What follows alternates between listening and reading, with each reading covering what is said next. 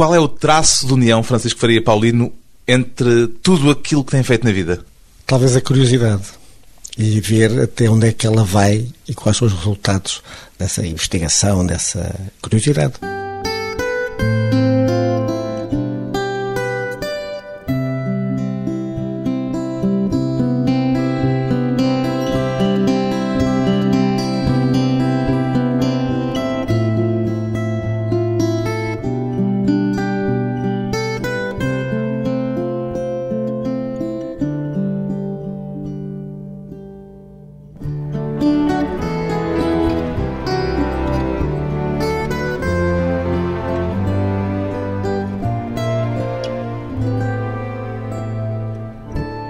Francisco Faria Paulino, 63 anos. Posso apresentá-lo, Faria Paulino, como dinamizador cultural? Não, não sei, a minha vida nos últimos anos, há 30 e tal anos desta parte, é passado muito por atividades de dinamização. Esta expressão ainda faz parte do seu léxico? Faz completamente parte do meu léxico. Tive a sorte de ter participado de uma equipa de gente generosa e trabalhadora e inteligente que era a Comissão de Dinamização Central do Movimento das Forças Armadas. Foi por isso que justamente lhe fiz a pergunta deste e, modo desde garoto que eu acho que sou um dinamizador de coisas, mas aí já é diferente, era feito com uma intenção e com uma organização. A dinamização sem intenção e sem organização também não dá nada. E ainda tem intenção e ainda tem esse espírito de organização 30 e tal anos depois dessa experiência tão intensa? Você sabe que eu não gosto nada de falar de mim. Mas vai ter de falar porque isto é uma entrevista pessoal e transmissível. Foi esse o acordo. E esse acordo, vou cumpri-lo. Gosto de cumprir eh, os acordos que faço mas realmente acho que continuo, senão não estava aqui a, a conversar consigo. Esse passado que esta expressão evoca, essa expressão de dinamização cultural, é para si um passado saudoso ou apenas passado, sem mais? Eu, como desde garoto estou habituado a viver sozinho, apesar de ter uma família que sempre me apoiou e sempre esteve ao meu lado, eu desde muito garoto, como vivo sozinho, aprendi ou fui quase obrigado a não ter saudades. Eu não tenho saudades, tenho memórias. Porque associo à saudade um peso. E as minhas memórias não têm peso, são coisas boas. Este sentimento... Portanto, integrou, incorporou sim, tudo o que viveu? Sim, porque tudo aqui faz parte de mim. A revolução, a dinamização cultural. Eu não sei rigorosamente, bom, tenho ideias, mas enfim, mas não interessam aqui ao caso, sobre a utilidade que elas terão tido, nossa intervenção durante aquela altura. Agora, aquilo que eu sei é que a revolução passou por mim. E isso, isso é um dado adquirido. E o Francisco Faria Paulino também passou por ela e Está foi bem. notória essa passagem. Mas eu preocupo-me fundamentalmente, eu penso que as pessoas preocupam-se muito sempre com aquilo que os outros devem fazer. E eu andei durante, com os meus camaradas, andámos durante um ano e meio a dinamizar. A, dinamizar, ou procurar dinamizar, ou com a intenção, pelo menos, de dinamizar uh, o conhecimento que a população tinha sobre o que era o movimento das Forças Armadas, o que é que nós pretendíamos, como é que queríamos o futuro, etc., os tais Ds do desenvolvimento, da democracia e da descolonização. Interessa-me fundamentalmente o que é que me aconteceu a mim, porque até onde o meu braço chega, eu intervenho. É evidente que aos 63 anos. O seu braço cresceu. O meu braço cresceu, como é evidente. E os braços têm que ser utilizados. Para além do meu braço, eu acredito na palavra, na força dela, se ela tiver alguma coerência por trás dela. Se é só conversa, se é só palavras, não vale a pena. E por conseguinte é preferível um gesto pequeno do que um discurso enorme que não leva a sítio nenhum. O Francisco Faria Paulino, deixe-me sistematizar, ou tentar sistematizar, pelo menos, já foi militar de carreira, capitão de Abril, responsável da Agitprop, preso político a seguir ao 25 de novembro, galerista, marchand de artes plásticas, editor, livreiro, autor de documentários, secretário executivo da Comissão dos Descobrimentos, comissário executivo da comemoração dos 500 anos do Funchal. Estou a ficar sem fogo com isto tudo. Esqueci-me de alguma coisa de essencial, Francisco Faria Paulino? Não, essas são as coisas realmente essenciais da minha vida. Da sua atividade pública, naturalmente. Porque eu tive sorte de estar eh, no sítio certo quando as coisas aconteciam. Eu sou formado pelos surrealistas. Não serei surrealista no sentido em que não sou talvez tão radical na assunção dos seus princípios, no rigor com que a vida deles é posta ao serviço das suas próprias ideias. E com quem é que foi esse seu contacto foi primordial? Foi com o Pereira, foi com o Fernando Azevedo, foi com o Muniz Pereira. Eu tive a sorte de conhecer essa gente tinha 28 anos, quando, precisamente na dinamização... Na altura do pós-25 de Abril. Exatamente, na altura da dinamização cultural. Eu era um jovem capitão com 28 anos, sujeito à formação que todos nós tínhamos naquela altura, que não era propriamente brilhante, e politicamente éramos muito. Eu, eu não gosto de falar dos outros, mas eu era realmente de alguma preparação, tinha a sorte de ter familiares e amigos que me introduziram no republicanismo histórico, no Cunha Leal, na necessidade da República. Era um homem politizado já? Era politizado nesse sentido, porque eu tive o privilégio de ter um grande amigo, que era mais velho do que eu, era amigo do meu pai, que era o Manuel Boavida, um veterinário, filho de um velho capitão resistente, de várias revoluções, que de alguma forma me abriu os olhos para a realidade que nós tínhamos. E quando eu vou para a academia, achava que se teria necessariamente, tinha 18 anos, já nessa altura eu achava que se deveria realmente fazer alguma coisa, mas continuava a achar que as colónias eram um património que era, senão não teria ido para a academia, como é evidente. Não teria ido depois para a Guiné? Sim, mas fui para a Guiné. Aí já era a força das circunstâncias. Exatamente. Mas isto, isto é muito, sabe isto é muito incómodo estar a falar de mim. Eu lembro que fui mobilizado a primeira vez para Moçambique, depois, nove meses depois, sou mobilizado para a Guiné. Eu, claramente, em Moçambique percebi que as coisas não podiam continuar assim. Mas sou mobilizado muito depressa, sou mobilizado nove meses depois. E fui ao meu comandante, ao meu general, e disse: O senhor eh, não me apanha mais. Ah, não diga essas coisas. Não é verdade, não me apanha mesmo mais. Eu agora vou, porque tenho uma filha com nove meses ou dez meses e não posso ir-me embora. Mas eu não concordo com isto, não, mas está avisado que nunca mais. Era a segunda comissão que ia fazer a Guiné. Comissão. Não tinha a ver com fazer segundas ou terceiras comissões, tinha a ver que realmente que muitos de nós, naquela altura, já sabíamos que aquilo não levava a sítio nenhum. Voltando ao elenco das suas muitas atividades, quer essa mais marcante de Capitão de Abril, quer depois tudo aquilo que fez posteriormente a essa experiência, de tudo isto que eu enumerei, em que é que tem mais orgulho? Olha, eu gostei muito, tenho orgulho de ter participado na Revolução com os outros todos, com o país inteiro. Tenho orgulho daquilo que me foi proporcionado fazer, mas não sei se orgulho é a palavra certa. Qual era a que usaria? Talvez alegria, talvez prazer, talvez sentido de que se está a fazer alguma coisa que tem que ser feita, pronto, o orgulho realmente, não sei se é isso que eu tenho. As pessoas que viveram um período... Sou, e não sou uma pessoa modesta. mas desculpa, casa, mas é que havia uma coisa que você perguntou que eu acabei não responder, porque é que eu falo no surrealismo? Porque eu acho que na vida o acaso é fundamental. Nós somos, como diria, eu, eu, também não vou começar aqui a fazer concitações, mas toda a gente sabe quem é que disse que o homem são as suas circunstâncias, e inclusive não vou citá-lo. O homem as suas circunstâncias é fundamentalmente obra do acaso. Mas para que o acaso funcione nas nossas vidas é preciso atenção. As pessoas têm que estar atentas e é preciso curiosidade. E isso é uma lição do surrealismo? É, para mim é. É uma das lições mais importantes. As pessoas que viveram o período revolucionário de pós-25 de Abril, é muito provável que se lembrem do capitão da Força Aérea que todas as semanas aparecia na rádio e na televisão a falar justamente de dinamização cultural. Pode-se dizer que o capitão Faria Paulino foi a primeira estrela mediática da Revolução?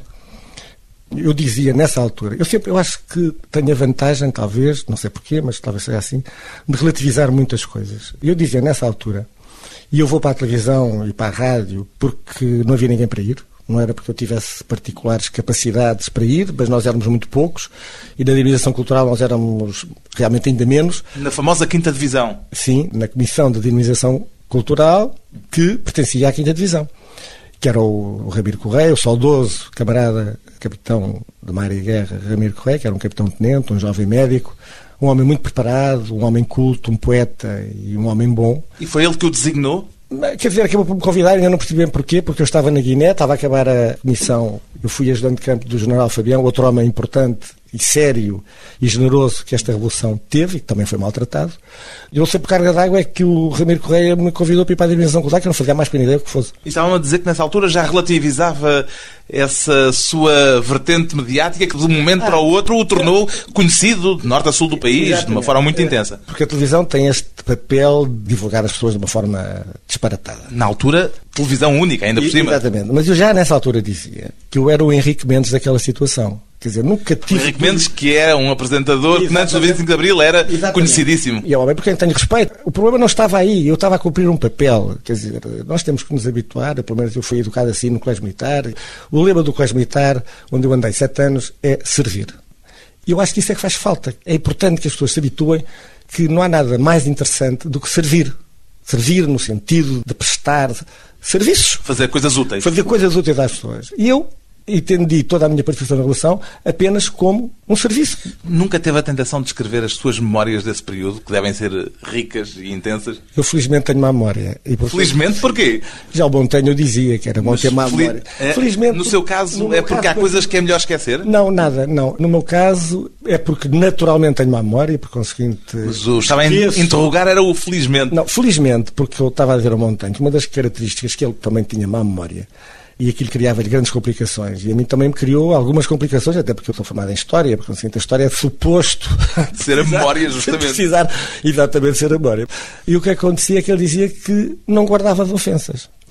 E eu entendo isso perfeitamente, porque acho-me perfeito disparate as pessoas guardarem ofensas, porque normalmente quando nós temos ofensas é alguém que não gosta de nós. Quer dizer, então nós estamos preocupados por alguém que não gosta de nós, é uma coisa que eu acho perfeitamente disparatado. E é um Mas peso que, que há... nós carregamos às costas desnecessário. Mas há um peso que. Não, não tenho peso, não. não. não. Tudo o que aconteceu tinha que acontecer, aconteceu porque eu o provoquei, sou responsável por aquilo que faço e, por conseguinte, aguento com as consequências. Acho que tenho o bom senso de transformar aquilo que normalmente são, para muita gente, considerado más consequências, transformá-las em coisas divertidas para as transformar em coisas boas. Memórias, as más e as boas. Depois de um curto intervalo, voltamos com o ex-capitão Faria Paulino, agora Coronel Faria Paulino, o 25 de Abril e o 25 de Novembro.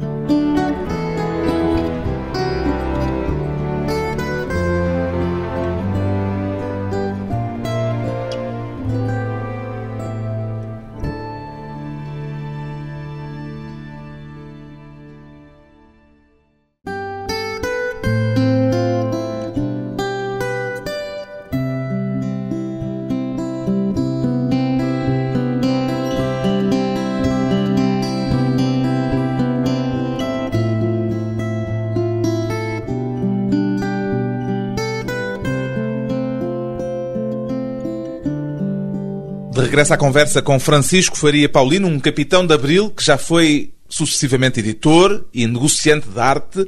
Foi a experiência na quinta divisão que lhe despertou o interesse pelo trabalho na área da cultura ou esse interesse já existia em si antes mesmo do 25 de Abril, Faria Paulino? Existir existia, lá existia a curiosidade. Fui, eu sempre fui um miúdo que leu muito e que tinha curiosidade por estas coisas. Mas, mas não tinha longe. contactos não, no mundo da cultura. Eu, eu lembro-me de ter feito uma vez na dinamização cultural, era preciso, de alguma forma, falar também com os artistas plásticos. E coube-me a mim, que tinha essa área da comunicação, coube-me a mim falar com os artistas plásticos. E de repente eu vejo-me numa mesa, sei lá, 30 metros, rodeado de gente de que eu não fazia a mais pequena ideia quem fossem e lembro-me de ter dito ao Vespeira, que eu nessa altura era o que eu conhecia há mais tempo, ou seja, há um mês ou dois, mas que era um homem muito interessante e muito meu amigo. Disse: Pai, eu não conheço nada desta gente, tens que me ajudar. Arranja-me um livro para eu saber o que é que estou a fazer aqui. E ele disse: Olha, comprou o livro do França. Do José Augusto de França. Exatamente. Eu comprei a história do século XX do José Augusto de França e lia em marchas forçadas durante, sei lá, uma semana. Foi uma espécie de curso breve de introdução à história da arte portuguesa. Porque realmente o princípio de Peter tem que ser, eh, de alguma forma, conhecido. E nós muitas vezes somos, somos a vida, as circunstâncias obrigam-nos a ultrapassar um pouco os limites da nossa própria competência. Agora, é bom saber que estamos a ultrapassar os limites da nossa competência para nós podermos fazer alguma coisa. Sobretudo para melhorar exatamente, a competência. Exatamente, para melhorar a competência e para não fazer figuras ridículas. Pelo menos porque uma coisa é ser ridículo, outra coisa é ser ridículo se tornar numa ação grave para os outros, quando temos o privilégio de ter a capacidade de ter uma dose mínima que seja de poder. E isso tem que ser muito responsável. O Faria Paulino vem de uma família madeirense de médicos. Como é que foi parar ao Colégio Militar?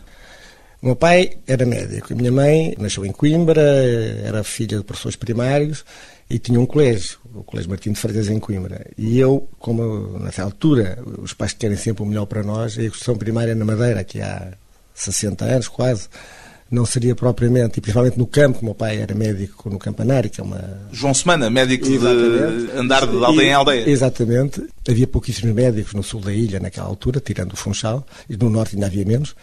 E então acharam por bem pôr-me no colégio dos meus avós. E foi assim que eu fui para Coimbra. Isso foi com que idade? Com seis anos. Portanto, foi arrancado à família, aos pais? Eu, não- bom, eu acho a frase uma expressão um bocadinho forte. fui deslocado, quando muito. Deslocalizado, Deslocalizado, hoje. como agora se diz, para Coimbra, para casa dos meus avós. Continuava em família e, por conseguinte, não havia Não houve trauma.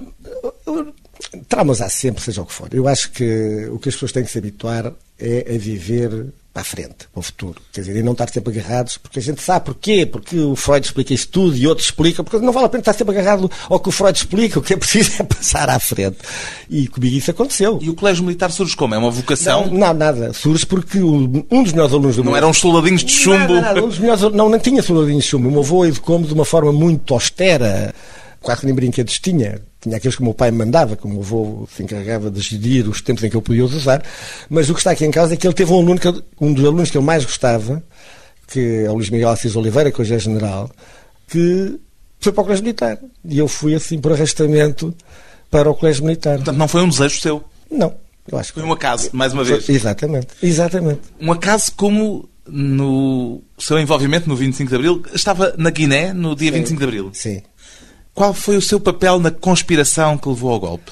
Não gosto de falar dessas coisas. Quer dizer, o meu papel foi igual a todos os outros. Desde mas o Congresso dos não- Combatentes, que não queriam que eu assinasse porque era de intendência, e o Almeida Bruno deve-se lembrar dessa história, mas que eu obriguei a que me deixassem assinar e fui eu que na Força Aérea, na Guiné, andei a angariar as assinaturas, poucas que se conseguiram, de qualquer forma.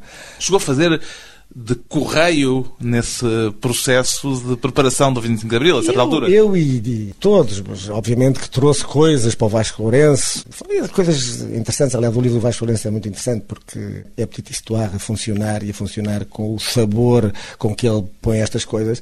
E as pessoas não têm que se sentir melindradas porque não aparecem lá. Quer dizer, é bom que alguém faça, alguém, é bom que alguém tenha memória e que escreva. A sua imagem pública no pós-25 de Abril é de que foi um dos elementos da ala radical do movimento das Forças Armadas. Isso corresponde à verdade? Eu fui e sou gonçalvista. Eu realmente tenho uma admiração enorme por João Vasconcelos. Tem sido das pessoas que mais maltratada tem sido por alguma opinião e por alguma gente que pretende fazer história. A que é que atribui essa discrepância entre a imagem que tem de Vasconcelos e a imagem que, entretanto, foi fixada o General Vasconcelos, dele? O general Vasconcelos tinha aquele ar generoso, desabrido, com que dizia as coisas, com que enfrentava. E o discurso da Almada, de alguma forma, veio quase que esquecer O discurso aos gritos, aquele que Exato, aquele ficou célebre. Ele estava realmente muito magoado porque estava a sentir-se abandonado por toda a gente. Depois chamaram-lhe nomes e coisas assim do género. Ele era uma pessoa tranquilíssima, era muito boa pessoa, além do mais. E Portugal deve-lhe a ele e a Marcelo Costa Gomes o facto de não nos termos engalfinhado todos uns aos outros. Em Guerra Civil. Não sei, mas o papel deles foi muito importante. Mas acha que Eu houve o estava lá- risco da Guerra Civil? Há sempre um risco. Quando há posições tão extremadas e a Revolução veio pôr de fora posições muito extremadas. Mas o povo português é inteligente, é sábio e nós tivemos também a sorte, o acaso, de termos pessoas como o Marcelo Costa Gomes e o João Vasconcelos e outros, mas estes são realmente aqueles que melhor representam esse espírito de moderação, contrariamente ao que as pessoas pensam relativamente ao João Vasconcelos, para que nós pudéssemos ir levando isto como foi levado. A sua perspectiva do 25 de novembro é, digamos assim, a dos derrotados no dia 25 de novembro. Com esta distância histórica, qual é a versão que tem dos acontecimentos? Bom, eu passei quatro meses Preso. em vigiliatura forçada.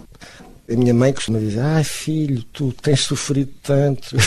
e eu realmente não me revejo nada nessa posição da minha mãe. Sentia-se um preso político nesse período pós-25 de novembro? Não, eu sinto. Repare, o pós-25 de novembro, nós já tínhamos feito a revolução. Por conseguinte, é evidente que fomos presos, já não me lembro quantos, fomos derrotados, aparentemente. Aparentemente. Sim, eu não fui derrotado coisíssima nenhuma. Eu estava em Monsanto porque sou curioso. Mas automaticamente a mim é-me atribuída uma chefia que poderia aqui, neste caso, assumi-la, porque já não tem consequências nenhuma, não estava a chegar coisíssima nenhuma. Não é, não é por mais nada, era por curiosidade e era por solidariedade com os sargentos paraquedistas. Deixe-me só pôr aqui uma citação do comandante, na altura, comandante da região militar norte, Pires Veloso, que dizia aqui há uns anos, num testemunho, já muito depois dos acontecimentos, naturalmente, que E agora a citação. O 25 de novembro foi o corolário de uma série de acontecimentos que desde o 11 de março se foram produzindo dentro da estratégia do PCP e que 25 de novembro teria sido disputado após reuniões do COPCOM, onde, entre outros, estariam Varela Gomes, Mário Tomé, Diniz de Almeida e Faria Paulino. Confirma esta interpretação dos acontecimentos? Um amigo, meus irmãos, durante muito tempo não me falava. E um dia eu perguntei-lhe, mas porquê que tu não me falas? É porque tu estavas na emissora nacional, eu fui lá apresentar uma, um projeto e tu não aceitaste, assim, mas eu nunca estive na emissora nacional. Não, não, estavas na emissora nacional, estavas na emissora nacional. Estou-te mesmo a ver de farda verde e de boina. E eu virei para ele e disse, mas olha, sou da Força Aérea, a minha farda Força é azul. É azul. Ah, tu não me digas. Bom, o que o general Pires Veloso diz é redondamente falso. Eu nunca estive em conspiração com nenhuma, muito menos do 25 de novembro, quer dizer, não, não faz sentido. Mas não vale a pena. Porque também naquela altura diziam que eu andava com estrelas de brigadeiro no bolso. Quer dizer, as pessoas que diziam deviam ter vista radioscópica. Portanto, isto tem tudo a ver com a imagem que as pessoas fazem. Outra pessoa, e uma pessoa que eu respeito muito, numa entrevista que fez a um homem que não estava do nosso lado, mas que participou na Revolução, e um homem sério, um homem que eu respeito, que também veio num livro publicado, numa entrevista, que eu tinha fugido da Guiné, tinha sido corrido da Guiné pelo general Spínola. Eu agarrei no telefone e falei para a repórter, para a entrevistadora, e disse: é mentira. E depois falei para o general Monge e disse: Sr. General, eu tenho o senhor em conta de um homem sério. Foi ele que disse isso. Sim, não queria dizer o nome, mas agora disse. Saiu. Sim, sem querer. E ele disse: É, Paulinho, não me diga que não era você. Não era, não. Eu vou já fazer uns mentiras. Eu disse, não faça desmentido nenhum. Eu sei que não fiz. O que me interessa é que eu saiba que eu não fiz. O resto me interessa. E continua a ser assim. Interessa-me pouco o que é que se diz hoje de mim, ou o que é que se deixa de dizer. Eu sei o que faço. Acha que foi pela sua presença e pela notoriedade que ganhou na televisão e na rádio que o seu nome apareceu tantas vezes é, posteriormente nesses casos? É evidente. Uma vez, numa reunião do MFA, naquelas reuniões que faziam, o João Vasconcelos passa por mim e vira-se a mim e diz-me assim: Paulino, você está a fazer um bom trabalho, independentemente, ou mau trabalho, não interessa. Você é a buzina do MFA. A buzina? porque o MFA era o motor da revolução. Eu realmente não me calava, porque era na rádio, era na televisão, era nas ações de dinamização que fazíamos pelo país inteiro. E a televisão tem este condão de fazer uma pessoa simples uma personagem. E eu que sou uma pessoa normal. E a personagem tornou-se às tantas mais forte Exatamente. do que a pessoa faria Paulino. Porque as pessoas depois veem em nós aquilo que querem ver. Nem sequer se preocupam em saber o que é que as pessoas são. Quer dizer, os boatos surgem por esta natureza. Eu tenho mais com que me entreter do que estar a desmentir boatos, não me interessam. Quanto tempo é que esteve preso depois do 25 de novembro? Quatro meses. Mas isso foi uma experiência que eu costumo dizer. Acho que faz bem a toda a gente. O que é que essa experiência de prisão lhe ensinou? Olha, ensinou-me. Para já eu estava muito cansado. Esteve preso em Custóias primeiro e em Santarém Sim. depois? Primeiro estava realmente rebentado. De maneira que aqueles primeiros 10 dias foram para eu descansar. As prisões têm códigos, têm uma maneira de. As coisas circulam, não sabem como. E nós, que éramos militares, da minha aula, eu fazia. Sem nunca os ter visto, nós estávamos isolados, não sabia quem estava preso nas celas. Mas no meu lado, era eu que fazia a chamada todos os dias às 8 da manhã. Portanto, impôs uma disciplina militar mesmo na prisão? Não, não fui eu que impus a disciplina.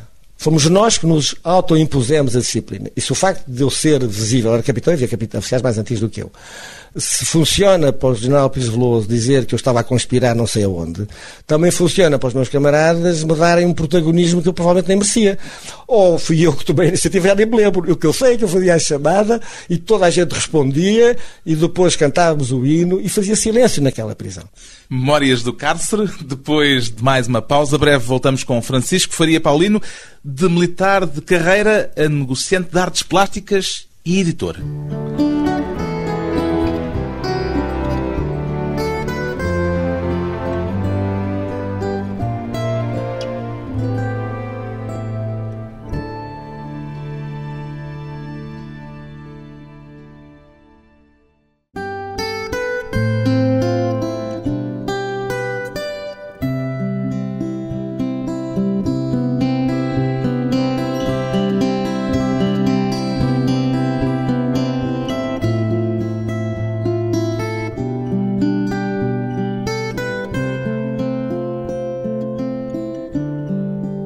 Convidado hoje para a conversa pessoal e transmissível Francisco Faria Paulino, um militar revolucionário no pós-25 de Abril, que se tornou, mais tarde, galerista e editor.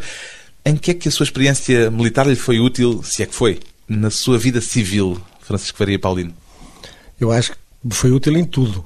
Eu sou militar desde os nove anos. Mesmo como marchand de artes plásticas? Repara, o militar é um homem que está treinado para coisas muito sérias.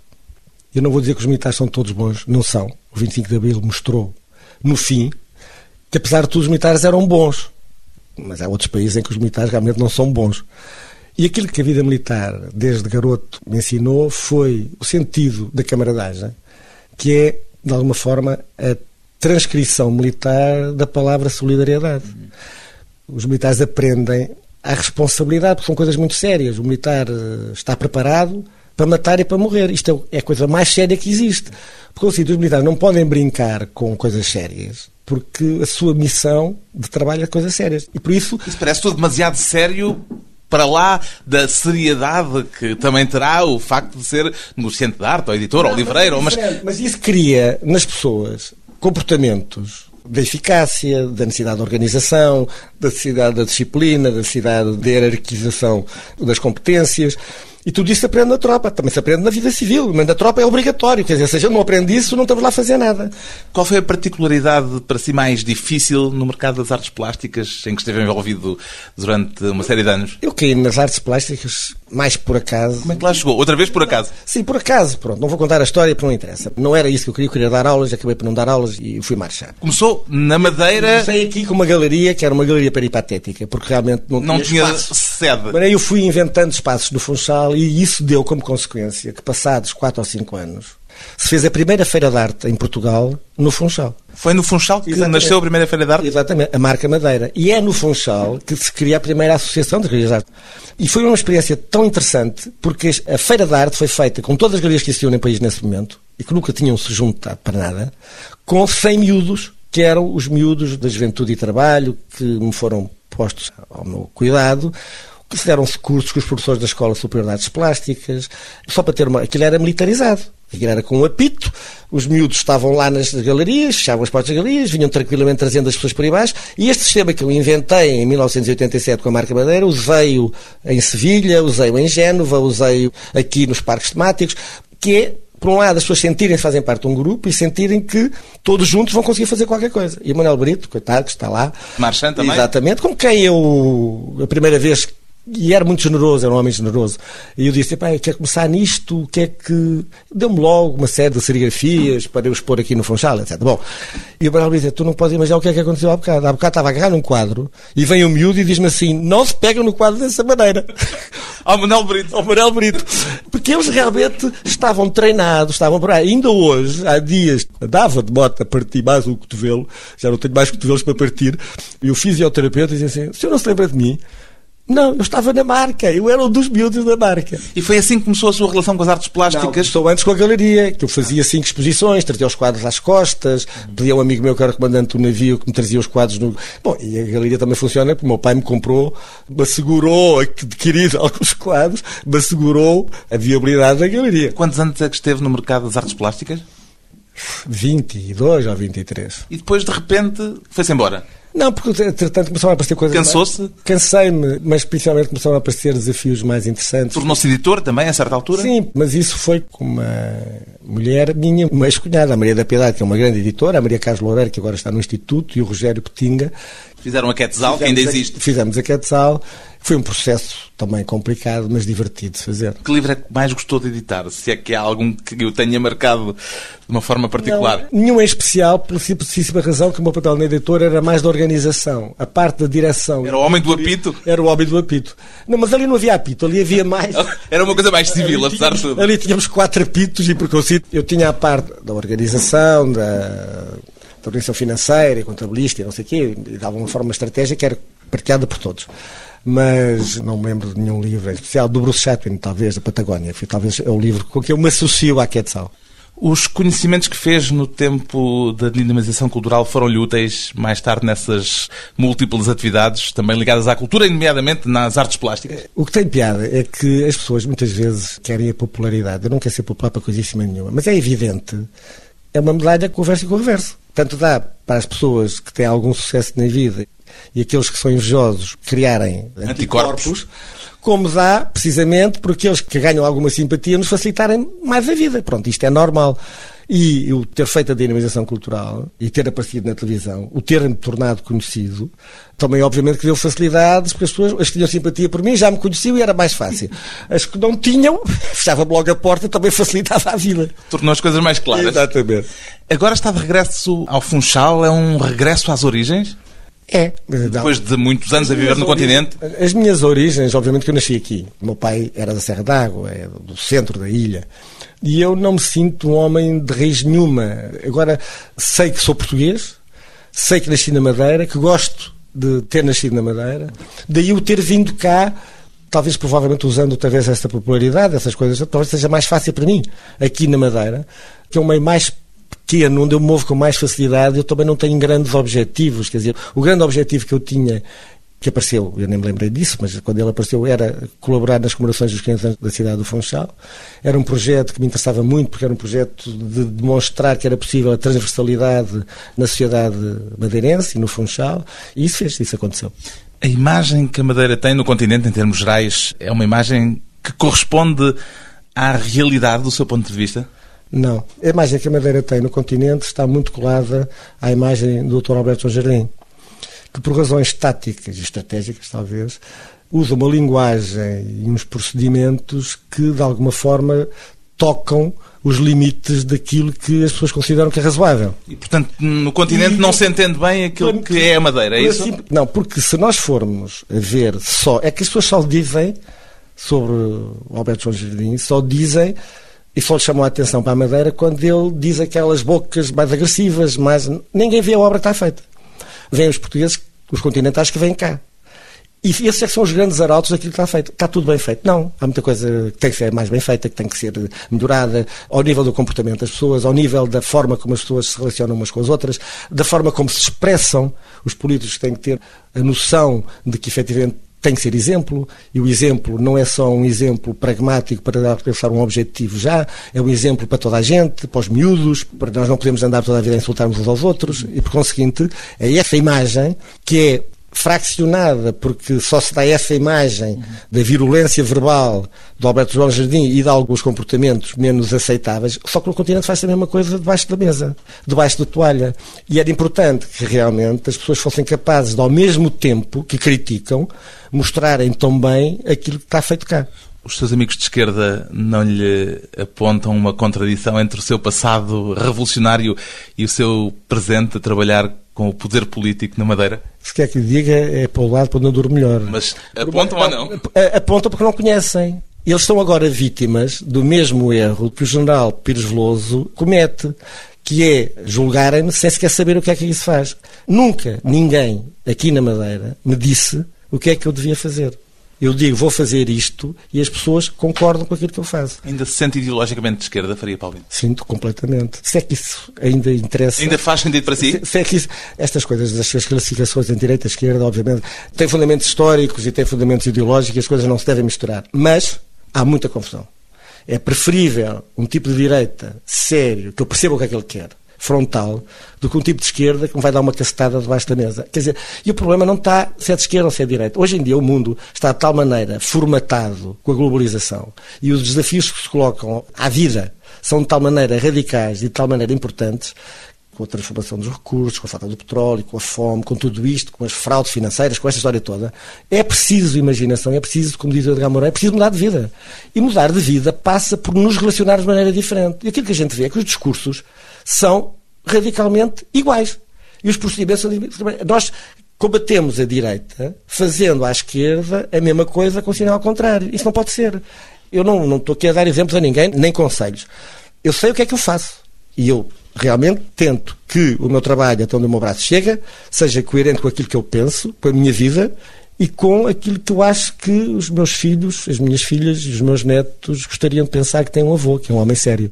Um madeirense entre o Funchal e as memórias do continente, Francisco Faria Paulino, de rosto da Revolução a dinamizador cultural, agora na região onde nasceu a Ilha da Madeira.